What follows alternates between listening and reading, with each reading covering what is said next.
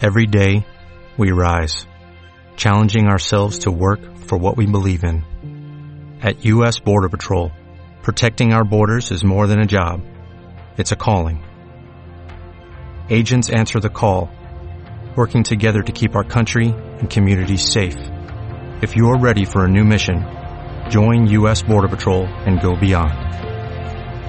Learn more at cbp.gov/careers. Hola, aquí te comparto algunas ideas de cómo mira la vida un filósofo. El filósofo se hace preguntas que le llevan a respuestas para encontrar nuevas preguntas. Y no da por supuesto que las cosas son así porque han sido siempre así.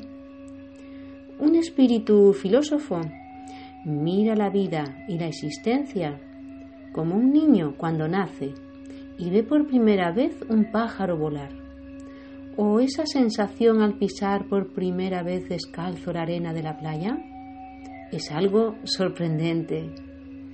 Y a medida que se hace adulto, le sorprende menos, y un día olvida. Lo ve como algo que no tiene nada de especial, porque siempre ha sido así. Y a esto se suma recibir un sistema educativo que te dice cómo es el mundo en el que vives y cómo debes comportarte. Trabajo, familia, casa, hijos, que acaban definiendo un personaje con una historia y costumbres.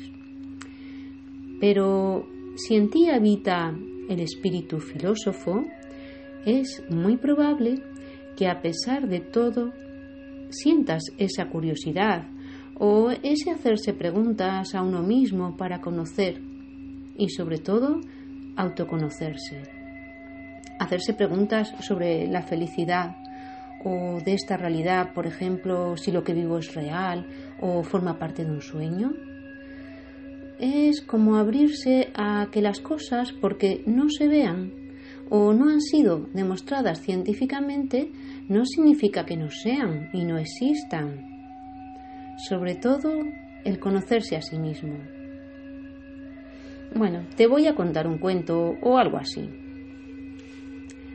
Un niño que nació en un planeta azul, donde los pájaros vuelan y las flores crecen sobre el suelo y no se mueven del lugar de donde nacen. ¿Qué tiene esto de extraño? Para un adulto que vive en este planeta Tierra, esto no es nada especial. Esto sucede así desde hace mucho. Pero para este niño, la primera vez que vio un ave volando se sorprendió mucho. Y las flores eran de tantos colores y tan diferentes que se quedaba mirándolas. Y al olerlas, se las imaginaba volando. Fue al colegio y fue educado con las normas de ese lugar. Pero no olvidó sus preguntas y además estudió filosofía y se dedicó a hacerse preguntas a sí mismo y a otros. Mantuvo despierta esa curiosidad que sentía cuando veía el vuelo de los pájaros como algo mágico. Y se decía, ¿cómo a las personas no les extraña ver volar a los pájaros? Y cuando soñaba, a veces veía las flores volar. Le gustaba ir a la playa, escuchar el sonido de las olas que en días claros brillaban con el sol, caminar, sentarse a meditar y escucharse desde dentro, ahí dentro, se encontraba con sensaciones, lugares, seres, formas, incluso de flores volando, que le venían a recordar que no se olvidara de ese niño e intuía que esos lugares existían, al menos dentro de él. Y una de esas veces que estaba meditando, apareció como en un sueño una voz que le habló. Y esa voz le dijo que venía de otra realidad, o mundo, o planeta, o como quiera llamarlo, y que eran amigos desde hace mucho, y hoy, aquí y ahora, venía a recordárselo. Y le contó cómo era ese lugar donde venía. Y a medida que se lo decía, le recordaba lo que veía en sueños o cuando meditaba. Y le dijo que había elegido vivir esa voz como una viajera dispuesta a conocer otros mundos internos y sutiles. Algo así como una filósofa cósmica. y en él encontraba ese mismo espíritu y le invitaba a que fueran amigos y trabajar juntos. Él, el filósofo, le podría enseñar a ella cómo piensan y viven en este planeta azul.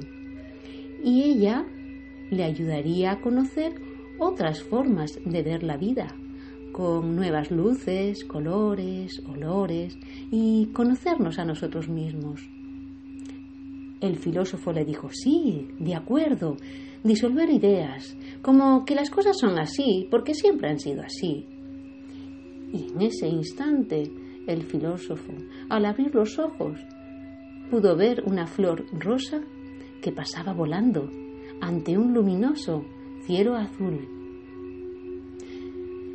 Y sintió una gran alegría, y a través de sus ojos percibía luces que antes no había visto, o habían estado ahí siempre, y ahora era capaz de verlas, y esa voz. Y así se sentía como un nuevo filósofo cósmico, algo nuevo se había despertado dentro de él. Y este es el relato. ¿Qué?